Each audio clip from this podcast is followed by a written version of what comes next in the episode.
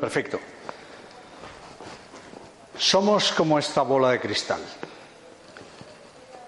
Material sólido, podemos tocarlo, apreciarlo, pero como veis es translúcida. Hay una serie de fuerzas invisibles en nuestra mente, en nuestro corazón, en nuestro cuerpo, y esas fuerzas invisibles, como no las conocemos, son las que nos separan de la naturaleza, las que nos separan de otras personas y de nosotros mismos. Esa era mi situación hoy hace cuatro años. En octubre del año 2014 yo estaba en el torbellino de una vida llena de actividades, muchísima presión, intentando tener más posesiones, intentando uh, tener uh, más amigos, cada vez más. Pero eso me llevó a descubrir que había una situación que estaba por debajo de todo ello, que era una ansiedad por alto funcionamiento. Y la manera de que, en la que eso apareció fue en el momento en el que mi hijo, que acababa de empezar en la Universidad de California, tuvo una crisis nerviosa que requirió atención médica, muy grave, muy importante. Produjo una gran desestabilización, no solo obviamente en él, en mí y en mi familia. En ese momento empecé a ver que tenía que entender mejor cómo funcionaba no solo el cuerpo, la mente, recurriendo a la psiquiatría, a la psicología, a la medicina occidental, tenía que encontrar pautas y una forma en la que, igual que en los aviones, yo me pusiera una máscara de oxígeno para poderme ayudar a mí mismo antes de ayudarle a él y estabilizar a mi familia.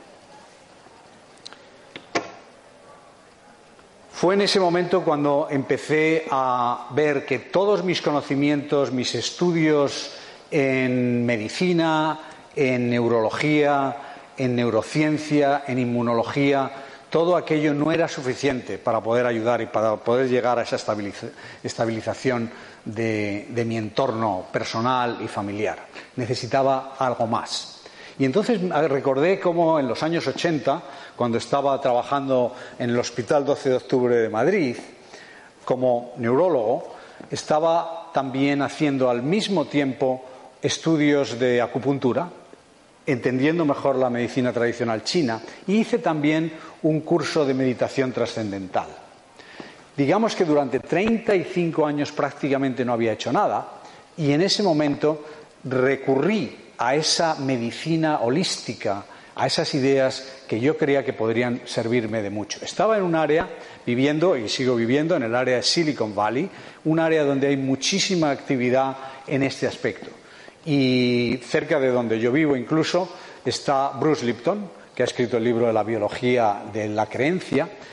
También pude contactar con el doctor eh, holístico Deepak Chopra, y tuve varias conversaciones con él, incluso empezamos a hablar de la posibilidad de hacer un estudio y estamos eh, trabajando en esto.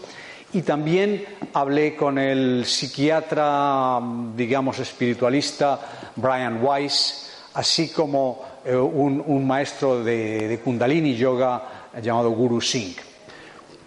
Cuando empecé a tener todos esos conocimientos, más la revisión de cientos de libros, fue cuando empecé a volver de nuevo a la meditación, al mindfulness, a empezar a ver todos esos aspectos alrededor de nosotros o de, las posibilidades que vienen de la medicina tradicional oriental y también de otros aspectos nuevos como el yoga o el qigong.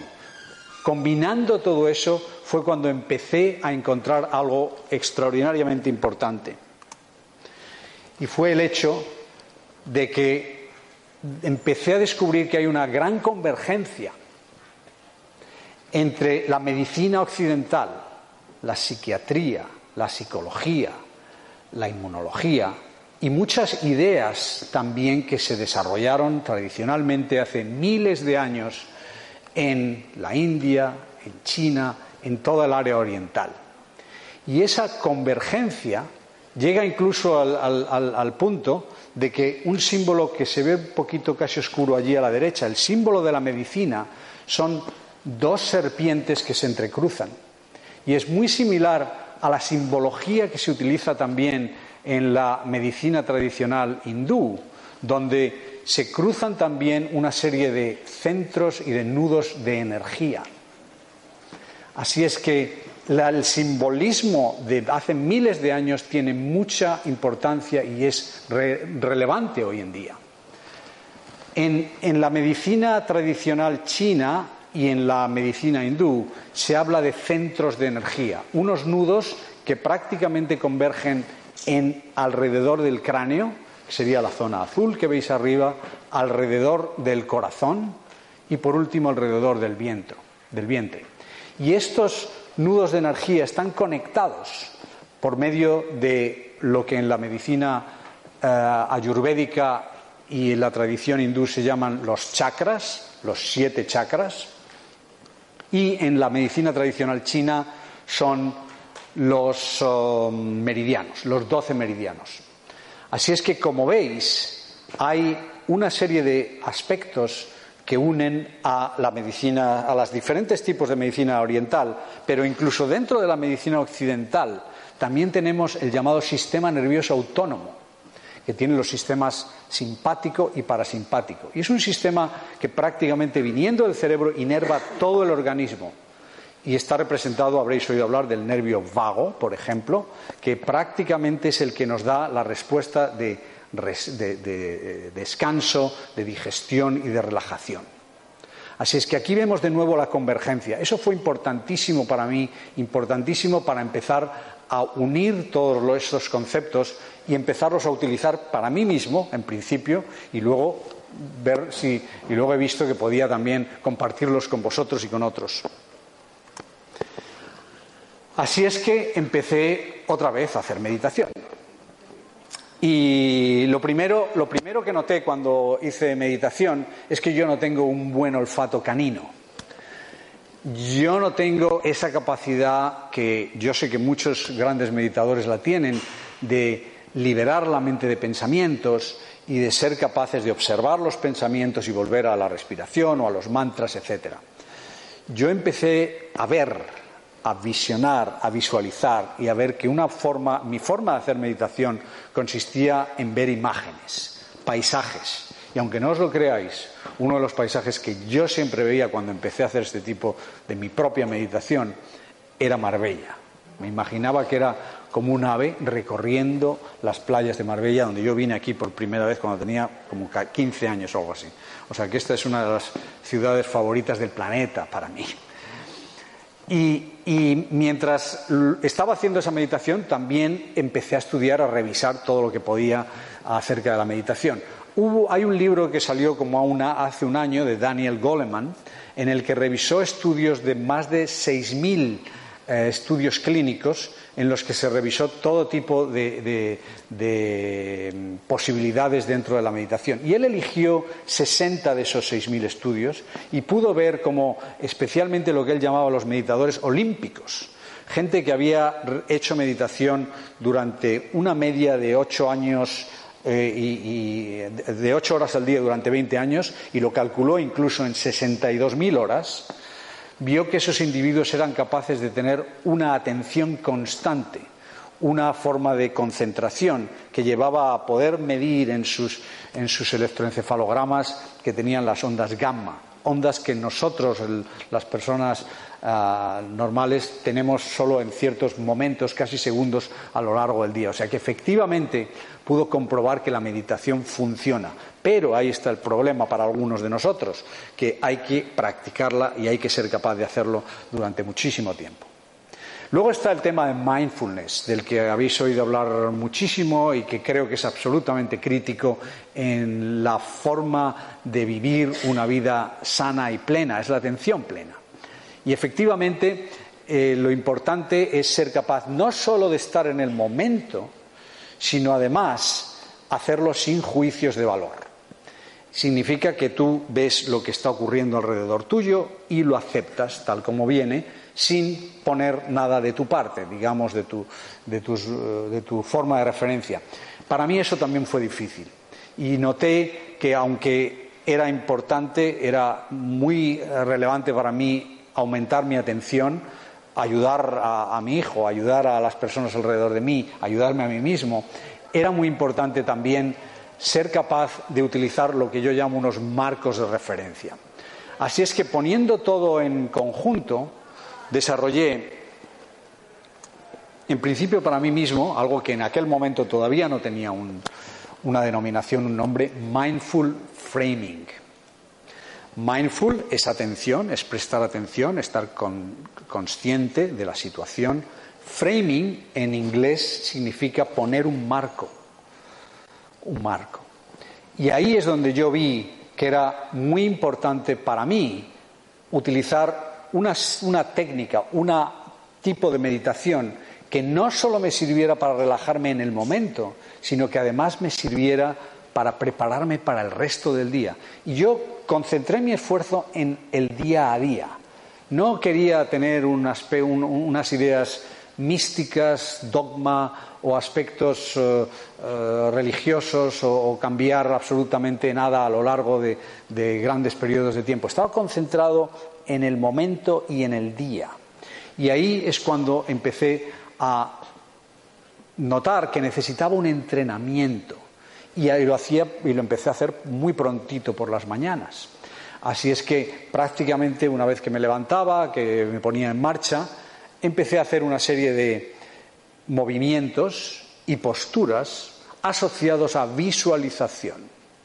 Así es que imaginé, yo, como yo sabía que los paisajes me iban bien, cambié un poquito esas escenas y las hice un poquito más prácticas y más relevantes para lo que yo necesitaba.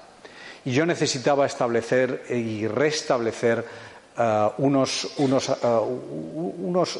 una forma de pensar, una forma de actuar que tenía que ser diferente a lo que yo había estado haciendo hasta ese momento. Así es que lo que vais a ver ahora es que, además de hablaros de teoría y hablaros de algunas ideas, yo soy como un profesor de música, donde lo primero que hay que hacer es aprender solfeo ¿Y qué, es el solfeo? El solfeo son notas, son como símbolos. Y es lo que vamos a hacer, y vais a ver cómo funciona el sistema, por llamarlo de alguna manera. Son símbolos tomados de esas tradiciones ancestrales y aplicados a la medicina actual occidental y a los últimos conocimientos en neurología e incluso en inmunología. Así es que yo lo que hago todas las mañanas, que lo voy a hacer ahora y os lo voy a, mostrar, son dos movimientos y cuatro posiciones. Los dos movimientos están relacionados con una confrontación directa en las fuentes de ansiedad, que es algo un poco diferente también de lo que normalmente oís hablar cuando uno hace meditación, donde prácticamente evitas pensar, evitas los problemas y los pensamientos, yo los confronto, es la manera en la que empiezo el día. Y, pienso en todo lo que me va a venir, entonces ya en ese momento, pues mira, quieras o no, lo dejo a un lado.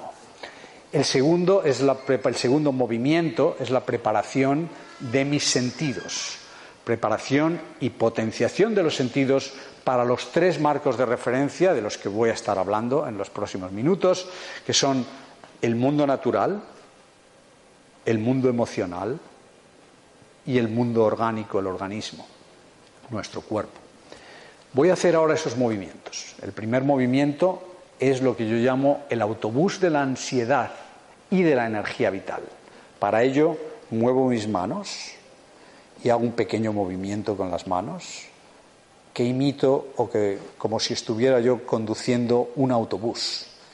Y en ese autobús yo miro a, la entrada, a la subida del autobús y veo subir pasajeros.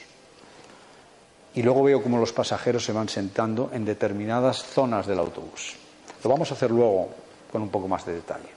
El segundo movimiento es un movimiento relacionado con la estimulación de los sentidos. Y uno de los eh, aspectos de nuestros sentidos es que tenemos, por ejemplo, una visión en túnel. Ahora mismo me estáis viendo prácticamente a mí, quizás un poquito de, la imagen, pero no, eh, no, te fijas de que hay mucho más. Obviamente en este caso no en movimiento, todo el escenario, las luces e incluso podéis ver alrededor vuestro. Es una potenciación de los sentidos también con ciertos aspectos y combinación de sentidos. Y a partir de aquí utilizo tres poses basadas en kundalini yoga. Y el kundalini yoga es un yoga que va en la dirección energética, en la dirección de desbloquear los chakras, de activar la energía. Y utilizo tres posiciones muy conocidas y una cuarta, una última, pero la primera posición es la posición del saludo al sol, que es algo así, con un ligero movimiento de mis brazos en los que imito a, a la copa de un árbol, zarandeada levemente por, el, por el viento. El segundo movimiento es un movimiento en el que hago un gran esfuerzo para perder el equilibrio, para desequilibrar mi ego. ¿Por qué? Porque estamos continuamente reforzándolo, protegiéndolo. ¿Y qué ocurre? Que cuando estamos con alguien, cuando hablamos y queremos tener una relación emocional con otra persona, lo primero que debemos, que debemos hacer, o deberíamos hacer, es perder ese equilibrio, desequilibrar nuestro ego. ¿Y cómo lo hago? Muy fácil. Sencillamente, primero, reconozco las ah, ah, características de mi ser emocional y luego levanto una pierna de forma que estoy en equilibrio y de esa forma lo recuerdo, de esa forma preparo mi cerebro, preparo mi mente para lo que va a ocurrir a lo largo del día. El último, el siguiente movimiento es un movimiento también de combinado de Hatha Yoga y de Kundalini Yoga, porque en Hatha Yoga se llama el Guerrero 2, es un movimiento de yoga en el que tienes esta posición, pero que se transforma en un guerrero con un, un arquero, con un arco y una flecha. Y mientras estamos tensionando esta flecha, estamos también haciendo una visualización en la que vamos a recordar cómo debemos tratar nuestro cuerpo. Una vez que hemos hecho estas tres posiciones, antes de empezar el día lo que hacemos es poneros una posición de recepción en la que esperamos los beneficios de nuestra, nuestras poses, de nuestras posiciones, de nuestros movimientos, los regalos, los frutos. Bien, ese es el ejercicio como tal y vamos a verlo en partes eh, según, según vayamos avanzando por la presentación. Esta es mi fórmula, mi ecuación mágica, por así decirlo. Y es que la combinación de tres marcos de referencia más cinco elementos son los que llevan al bienestar mental, bienestar emocional y bienestar físico. Y aunque veis una, cara sonriente y podrías decir, bueno, es, esto la felicidad, yo tengo mi propia idea y mi propia opinión de la, de la felicidad y yo creo que más bien es tener bienestar o tener falta de infelicidad lo que lleva a esta situación en la que nos encontramos mejor. El problema es que sufrimos y esperamos que pequeños eh, estímulos o pequeños momentos de felicidad sean lo que, lo que llene nuestras vidas. Yo creo que hay que hacer un esfuerzo muy grande, es una tarea descomunal, en la que poquito a poco vamos consiguiendo llegar a esos tres niveles de bienestar. Y estos son los tres marcos de referencia. La naturaleza, las emociones y el organismo. Son tres marcos obvios, son, digamos, los tres mandamientos, que yo diría, y alrededor de ellos va a prácticamente girar todo lo que os pase en vuestra vida cotidiana. Además de, ver estos, estos marcos y de pensar en ellos, es muy importante crear rutinas, ceremonias, rituales, una de ellas es el ejercicio que acabo yo de hacer por la mañana, o la práctica que os digo que yo hago por la mañana, pero también estaría el que durante el día tengamos una serie de rituales. Yo hay, por ejemplo, un momento que lo considero esencial en mi día, y es la noche. es un momento en el que tenemos una increíble capacidad de recuperación. Nuestro organismo está trabajando fuertísimo para asegurarnos que vamos a estar preparados para el próximo día. Y por ello yo considero importante tener un ritual no solo el de por la mañana, sino también por la noche, antes de acostarnos. Y yo sigo una serie de, pasos, básicamente, que me hacen que cuando llegue a la cama, no voy a la cama cansado y prácticamente cuando ya digo, oh, este, eh, estoy tan, tan eh, estimulado y cansado, he visto el último programa de televisión, e intentas dormirte. No, me preparo para ese momento y eso es mi, sugerencia. Cuando haces todas estas rutinas, hábitos, cuando los realmente los incluyes dentro de tu forma de vivir, lo que va a ocurrir es que vamos a ser capaces de alterar el cableado de nuestro cerebro. Habéis oído hablar del concepto de neuroplasticidad y eso significa que nuestro cerebro es capaz de crear nuevas conexiones entre las neuronas. Y eso no surge de una manera natural, hay que trabajar para ello. Y no solo eso, también hay un concepto que es la neurogénesis, la posibilidad de que haya una nueva aparición de neuronas que están como dormidas y empiezan a funcionar. Todo eso puede ocurrir a cualquier edad, 50, 60, 70, 80 años. No es algo que termine cuando eres joven, a lo mejor tienes más capacidad para ciertas cosas en, la juventud, pero también a cualquier edad. Y luego también está el concepto, que me imagino que habréis oído hablar de él, de la epigenética. La idea de que recibimos nuestra herencia de nuestro padre y de nuestra madre y está ya todo prácticamente predeterminado, fijo, no es cierta. Porque sí, por un lado tenemos los genes que son absolutamente constantes y definidos por la combinación del padre y la madre, pero cada uno de estos genes tiene una especie de interruptor y ese interruptor lo podemos manejar. Quizás no como un interruptor de encender y apagar, pero sí como con un dial en el que podemos regular ese, ese gen para que ese gen se active, funcione o no. Y esto hoy en día, precisamente yo diría que en los últimos 10 o 15 años, ha quedado clarísimo. O sea que, de nuevo, el tema es que tenemos el poder, la capacidad de cambiar cómo nuestra mente, nuestras emociones y nuestro cuerpo funcionan y esto se ha demostrado fisiológicamente. No, estoy hablando de misticismo, de dogma, ni de ideas eh, eh, supernaturales. Estoy hablando de la realidad y que se ha demostrado en estudios científicos.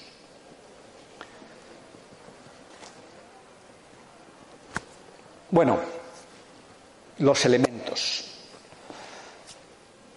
Ya, os comenté cómo yo hice un buceo en, la medicina tradicional oriental y una de las áreas que más me llamó la atención fue la medicina ayurvédica. Y los cinco, aquí tenéis los cinco elementos de la medicina ayurvédica.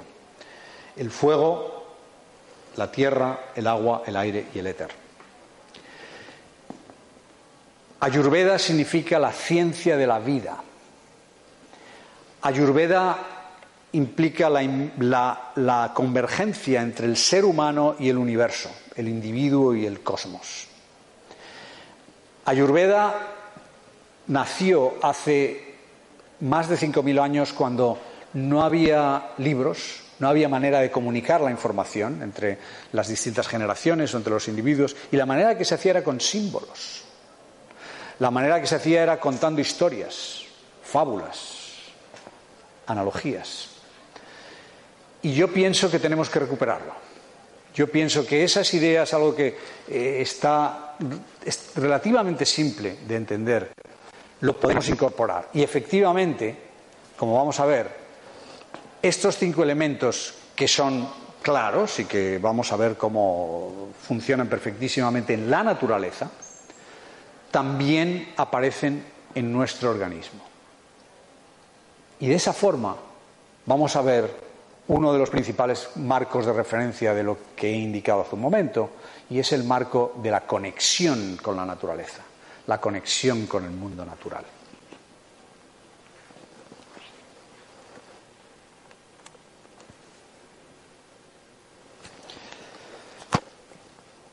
Aquí veis la forma en la que yo lo vi en mi, en mi cabeza, en mi imaginación, y hablé con un gran dibujante llamado Nicolás Lomprés, que ahora mismo vive en Irlanda, y que fue capaz de dibujar esas ideas que yo desarrollé en mi mente para combinar los tres marcos de referencia con los cinco elementos.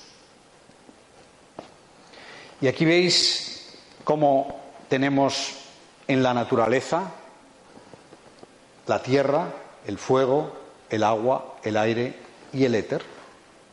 Como también podemos verlos en las emociones, un poco más pequeño, a la derecha arriba, y cómo efectivamente también podemos ver que existe un aspecto de la tierra que es la compasión, el amor, la gratitud, el fuego, nuestras pasiones, las relaciones, la fluidez del agua, la fluidez de las relaciones y el entorno, el entorno, todo lo que nos rodea, la, situación comunitaria, social, política, eh, el universo, todo lo que está alrededor de y lo que influye en nuestro estado de anímico, en nuestras emociones. Y por último, como os dije, y lo vamos a ver un poquito más de detalle, es una imagen muy pequeñita aquí, es en el organismo y como la tierra es lo sólido, como el fuego es la digestión, el metabolismo, como el agua son todos los nutrientes, eh, mensajeros químicos que están en nuestro cuerpo y mandándonos información, y como también tenemos el aire, que es la respiración. Y todo ello en armonía y en ese momento que os dije que era muy importante, que yo llamo el éter, que es la noche, el sueño. Así es que todos estos, todos estos aspectos son los que yo quisiera comunicaros. Es lo que quiero que os llevéis esta tarde a casa.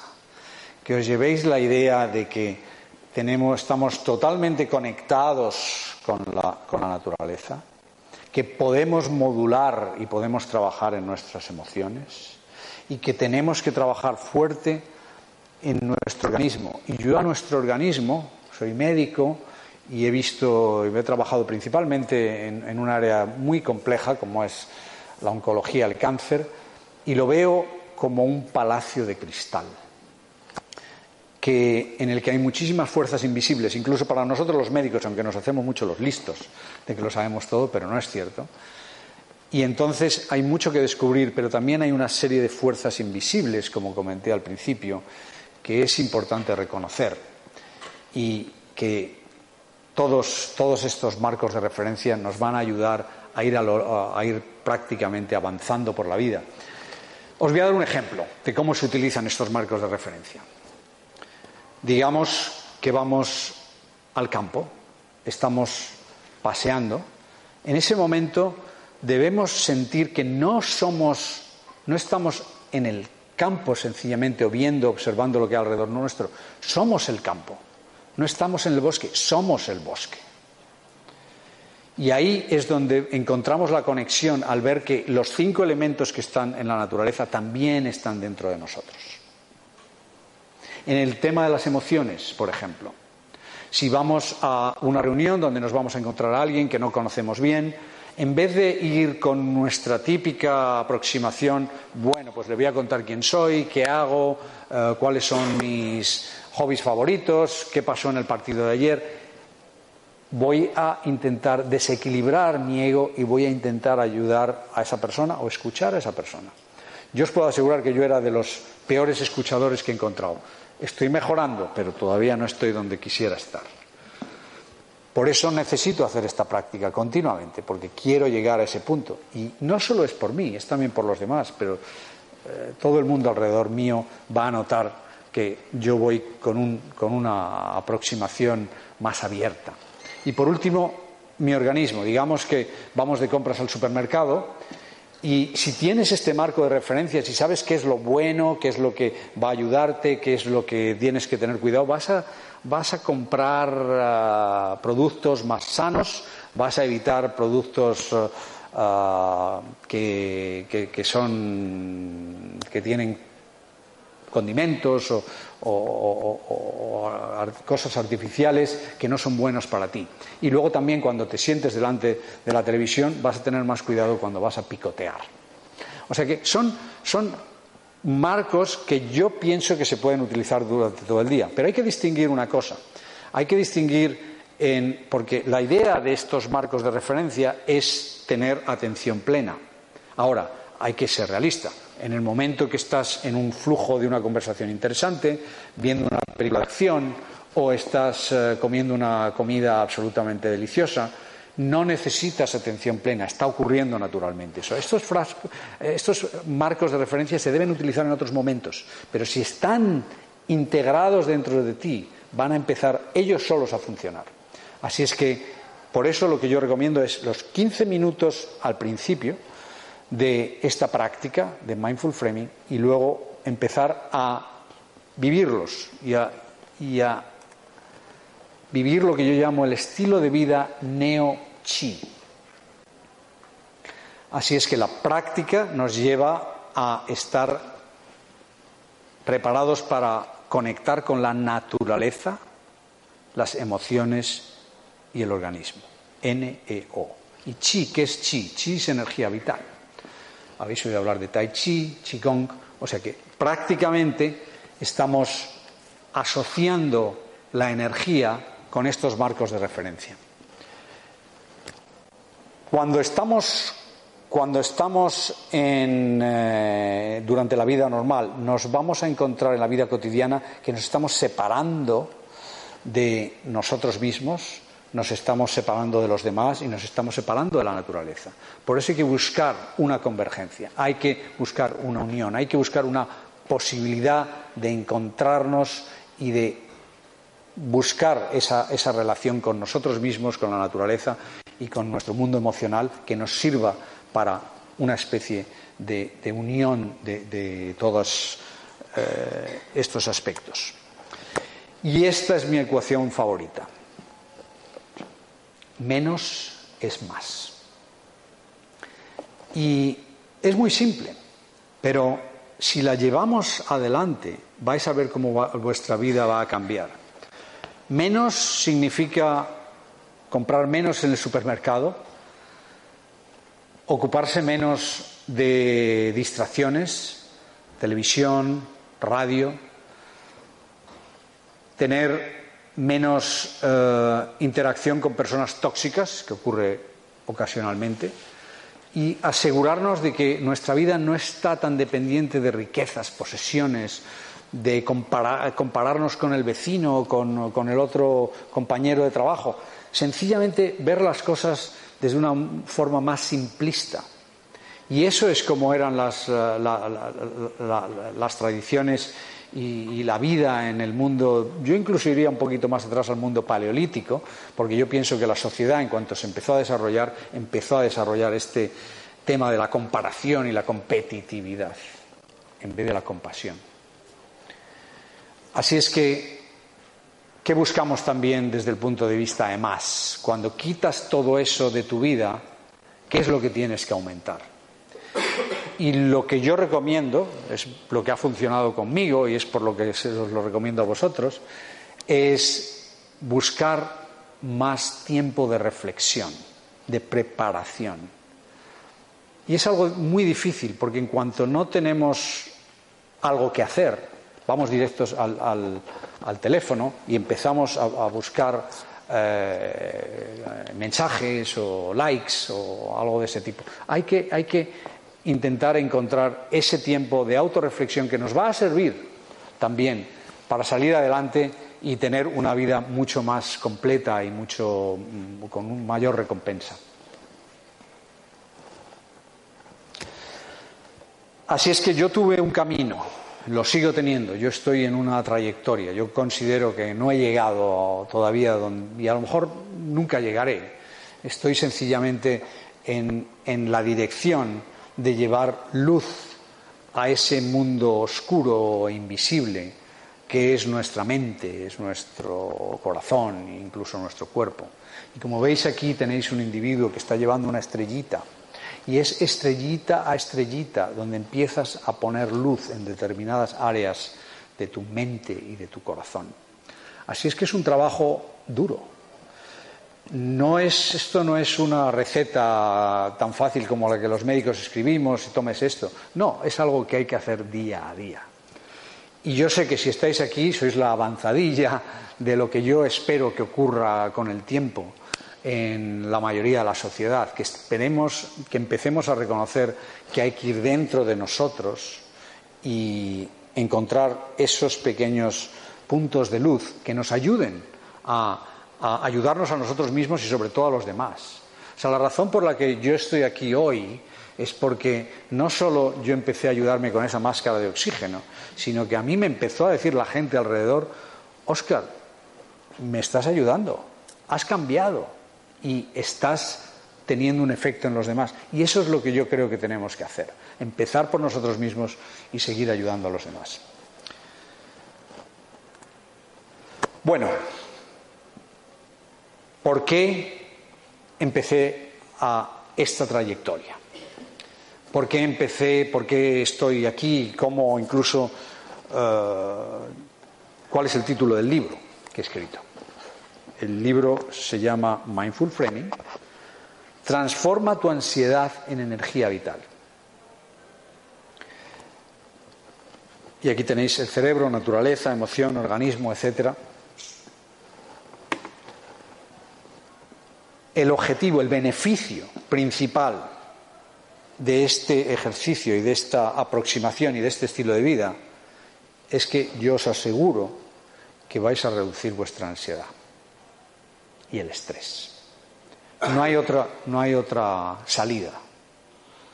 Y lo vamos a ver cómo funciona el tema.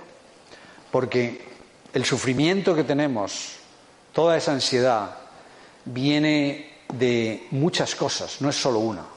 No es una crisis que hay en un momento, es algo que nos pasó hace 15 días. Son demonios que traemos del pasado, son fantasmas que estamos viendo en el futuro son una serie de cosas que pasan en nuestro cerebro y que nos están apaleando continuamente. Así es que hay que tomar medidas. Por cierto, hay que distinguir entre problemas y preocupaciones, que es normal, que debemos tenerlas, tampoco es cuestión de evitarlas. Todos tenemos situaciones en las que tenemos que tomar acción, o planear, o decidir. Pero otra cosa es cuando esas problemas y preocupaciones llevan a la ansiedad y al estrés. Y es lo que ahora vamos a ver. ¿Cómo es posible evitar y controlar esos problemas? ¿Cómo se puede llegar a esa cara feliz en la que hay mucha más relajación, en la que, sin llegar a la felicidad eh, extrema, pero que nos va a traer ese bienestar mental, emocional y físico?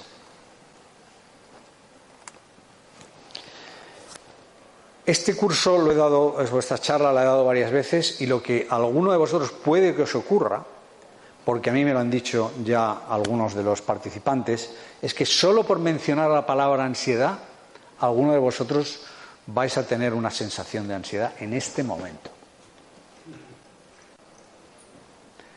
Pero para ello tengo una técnica también. Es una técnica que descubrí yo prácticamente por casualidad y está basada en la posición de Hatha Yoga llamada Cobra, que es la que veis aquí, con esta señorita tan elegante. Y como, y como veis es una posición en la que ella tiene el cuello echado hacia atrás y está prácticamente con el torso también estirado, erguido. Aunque casi no se ve allí en la esquina, yo creo que es muy, muy mala calidad, Ahí lo que dice es normal y hipertensión estado 1, grado 1. Ese soy yo. Yo por las mañanas yo tomo medicación, pero por las mañanas tengo una especie de, brote de, antes de tomar las pastillas de por la mañana, en las que en este caso tenía 138-87 sistólica diastólica y con una ritmo cardíaco de 65. En cuestión de segundos, cuando hago lo que voy a hacer ahora dentro de un momento y os voy a sugerir que lo hagáis vosotros, en cuestión de segundos, porque ahí pone 7.38 de la mañana y 7.38 de la mañana, yo soy capaz de reducir esa tensión arterial de 138 a 106, de 87 a 65 y el ritmo de 65 a 57. ¿Cómo lo hago? Se puede hacer sentado, se puede hacer de pie.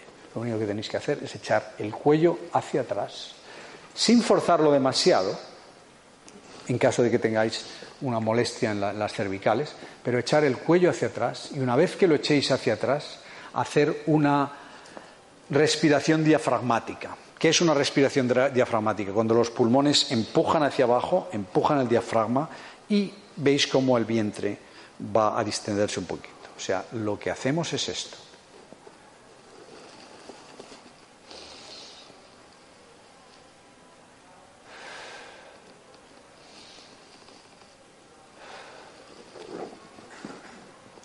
Simple. Pues llevároslo en el bolsillo y ya veréis cómo funciona cuando vayáis a tener una entrevista, cuando vayáis a, ver, a tener un momento de cierto estrés. Yo lo estaba haciendo ahí que os dierais cuenta antes de, la charla. Y es automático, es inmediato. ¿Por qué funciona?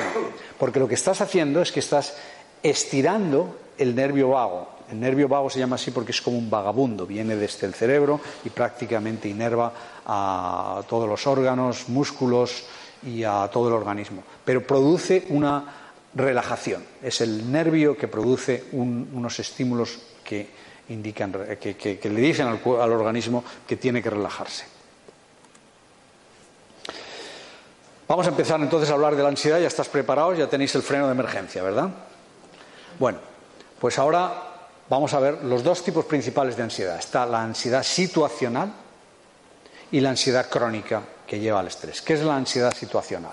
Os voy a dar un ejemplo de lo que me pasó a mí eh, a mediados de los años 80. Estaba trabajando en Madrid y iba cada dos o tres fines de semana a Salamanca a ver a mi familia. Y prácticamente la carretera de Madrid a Salamanca me la conocía de memoria. Estaba conduciendo mi R11 y era un día de muchísimo viento, al pasar por una zona de obras había mucha gravilla y la gravilla se comió el parabrisas. Eran parabrisas entonces, me imagino, de muy, muy, buena calidad, pero yo prácticamente no me estaba dando cuenta, no, llovía, no había niebla ni nada. En un momento, mientras estaba conduciendo, me encuentro con unas luces rojas y una barrera bajada y yo iría como a 70 o 80 por hora. Pegué un frenazo tremendo, mi coche viró hacia la izquierda, saltó un terraplén y se y se quedó quieto. Adrenalina, montones. Yo me quedé prácticamente paralizado. Tienes la, reacción de lucha, de confrontación, de huida o de paralización. En ese momento fue de paralización para mí. Me quedé paralizado. Unos segundos después, la puerta del conductor se abre y alguien me saca, prácticamente me arrastra del coche. Yo estaba todavía sin saber qué ocurría. Mientras estaba al lado del coche vi como vinieron personas que estaban alrededor de allí, agarraron el coche, me imagino que no pesaría mucho, y lo movieron de la vía. El coche estaba en el centro de la vía. Y recordar que las barreras estaban bajadas. Yo lo recuerdo como si fuera ayer. Unos momentos después, el tren pasó muy lentamente y no se me olvidará un saludo así del conductor del tren, del, maquinista. ¿Qué había ocurrido? Que el guardabarreras había salido, vio lo que pasaba y había salido con una banderita roja por la vía y había detenido o había dicho, le había indicado al maquinista que había un problema y el, tren pasó sin, sin problemas. Eso es un tipo de ansiedad situacional, brutal en aquel momento, me jugué la vida, o pude haber perdido la vida y haber organizado un, accidente tremendo. Por cierto, a, los pocos, eh, a las pocas semanas recibí una multa de Renfe porque les rompí un par de, de, vigas o, o, maderitas que había por allí. La pagué con feliz, no tenía ningún problema. Pero veis, en ese momento es donde ves cómo las hormonas del organismo están funcionando a distintos, a distintos niveles y cómo efectivamente tienes una, ansiedad que es situacional, es en el momento, pero que desaparece. En cambio, lo que ocurre hoy en día es que estamos totalmente sobrecargados de trabajo. Tenemos un montón de quehaceres, tenemos un montón de cosas. Nuestra lista de, de cosas que hacer es interminable. No nos da tiempo a hacer todo lo que tenemos que hacer. Pero hay que trabajar en eso, hay que buscar una solución. Y es lo que yo empecé a hacer. Empecé a mirar, bueno, vamos a ver, ¿qué tengo que hacer para controlar y para regular toda esta situación? Y empezar a, tomar decisiones de qué hacer y qué no hacer. Ahora, es muy importante pensar que, aunque pensamos que la ansiedad viene de cosas grandes, no sé, un divorcio, la muerte de un ser querido y todo eso, viene muchas veces de micro preocupaciones. Son pequeñas cosas que sencillamente nos causan pequeños liberaciones de hormonas y de neurotransmisores y estímulos ah, nerviosos que son los que producen esa, tensión. Así es que por ello hay que trabajar y hay que pensar en, en, la realidad. Luego tenemos otro problema, que es Pepito Grillo. ¿Recordáis? Era la voz de la conciencia de Pinocho, que está continuamente diciéndonos, no, nunca, no puedes, ese es mejor que tú, nunca lo vas a lograr. Esa voz es normalmente negativa, por cierto, pero está ahí, todos la tenemos, nos está hablando. Y por último tenemos los monos saltarines. Tenemos una serie de, ideas y de pensamientos que aparecen aleatoriamente, sencillamente van como saltando de uno al otro y a veces se repiten.